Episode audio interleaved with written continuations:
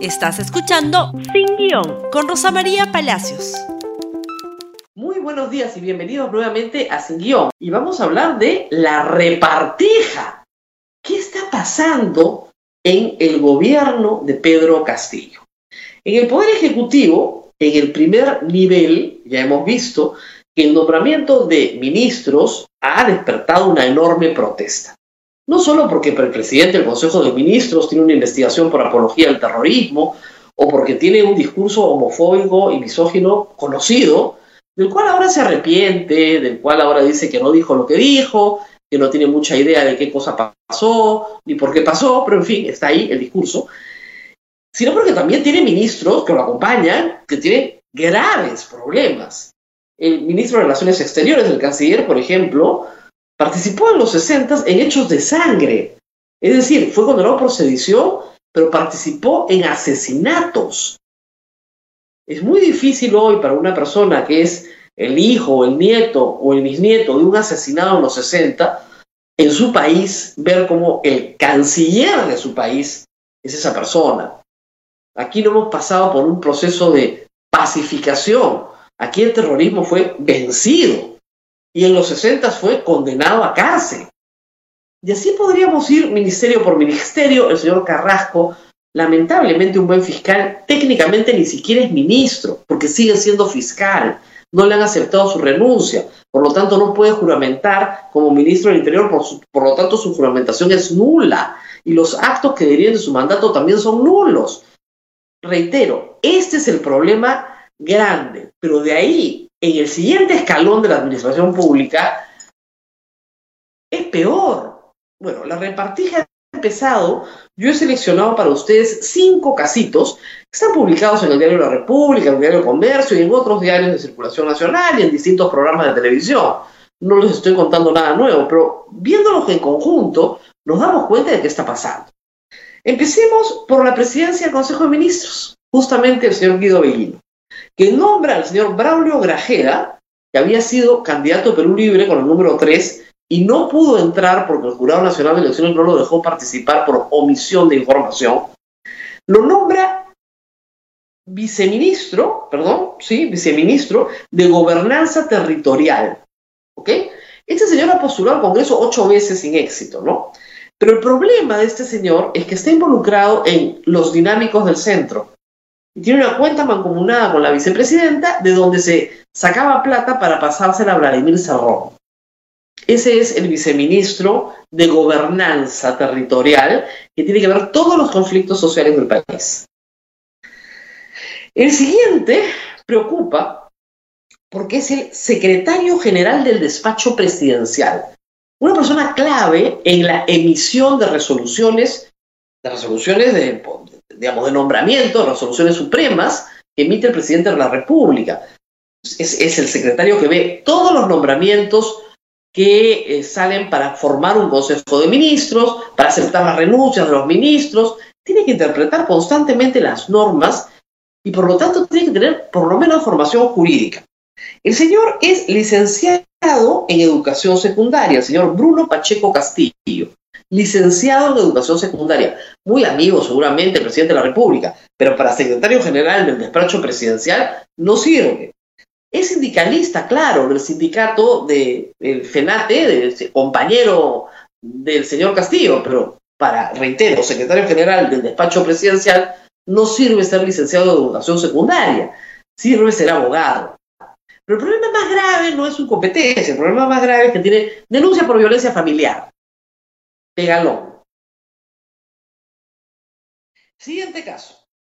El siguiente caso es divertido porque eh, tiene, este, este es el reemplazo del que ya sacaron, vivienda. El señor Marrufo, Salatiel Marrufo, es investigado por lavado de activos en relación con la administración de Tumán. ¿Quién lo investigaba? El actual ministro del Interior, que no puede ser ministro del Interior, el fiscal Carrasco. Han terminado ahí todos juntos en la administración pública. Es el secretario general del Ministerio de Vivienda.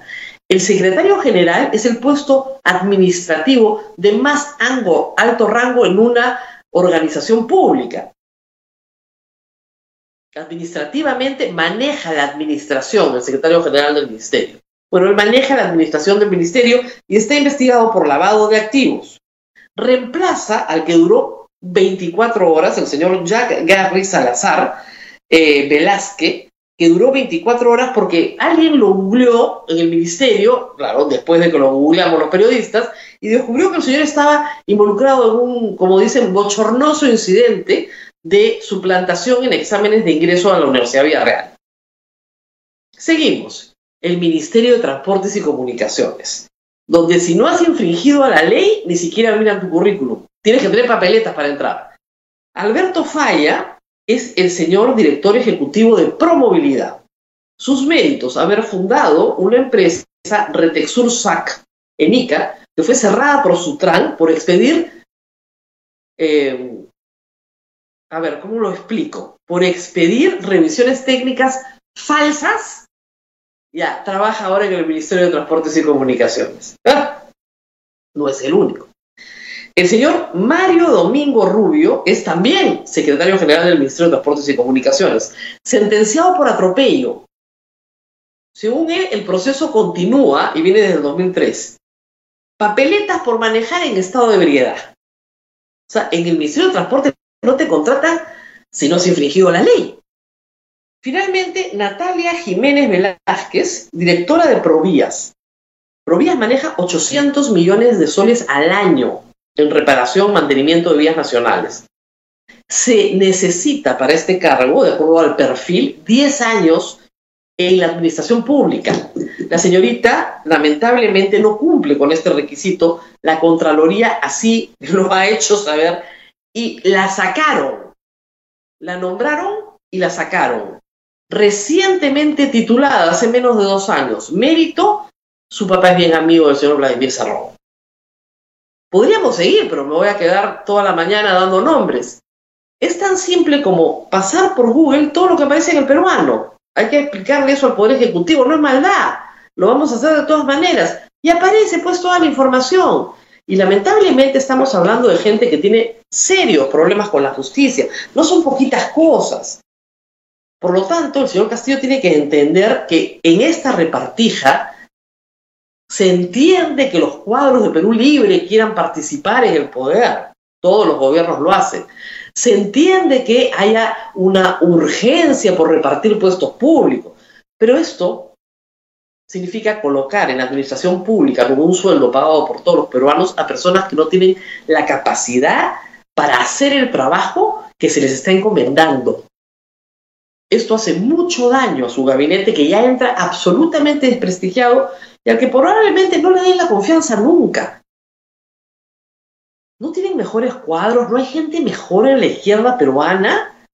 ¿No hay gente que no tenga papeletas, que no le haya pegado a su mujer, gente un poquito más honesta para hacer el cargo del cual se les está señalando, que no tenga investigación por lavado de activos, que no estén los dinámicos del centro. ¿No hay otros? El señor eh, Vladimir Cerrón se pasea por las instalaciones del Rebagliat, lo hemos visto anteayer, no sé si midiendo el piso para ver cuántos escritorios entran, pero casi todas estas personalidades son vinculadas muy directamente al señor Cerrón que es el que corta el jamón, como dice Augusto Álvarez. Así estamos. Lo que se espera es que si no hay cambios, y ya ha dicho en un comunicado PCM que no va a haber ningún cambio, las cosas para el Ejecutivo vienen mal. Porque si el Ejecutivo responde a la posible censura del señor eh, Bellido, que está requete cantada, con una andanada de cuestiones de confianza, lo más probable es que el señor Pedro Castillo simplemente lo vaquen. Y que entre las razones de la vacancia esté el de estar desarrollando dentro del aparato del Estado, digamos, una organización que recluta gente con antecedentes penales para ejercer cargos públicos. Y eso es inadmisible. Compartan este programa, por favor, en Facebook, Twitter, Instagram y YouTube. Y nos vemos nuevamente el día de mañana. Espero ya con mejores noticias que las que tenemos que compartir con ustedes en estos días. Hasta pronto. Gracias por escuchar Sin Guión con Rosa María Palacios. Suscríbete para que disfrutes más contenidos.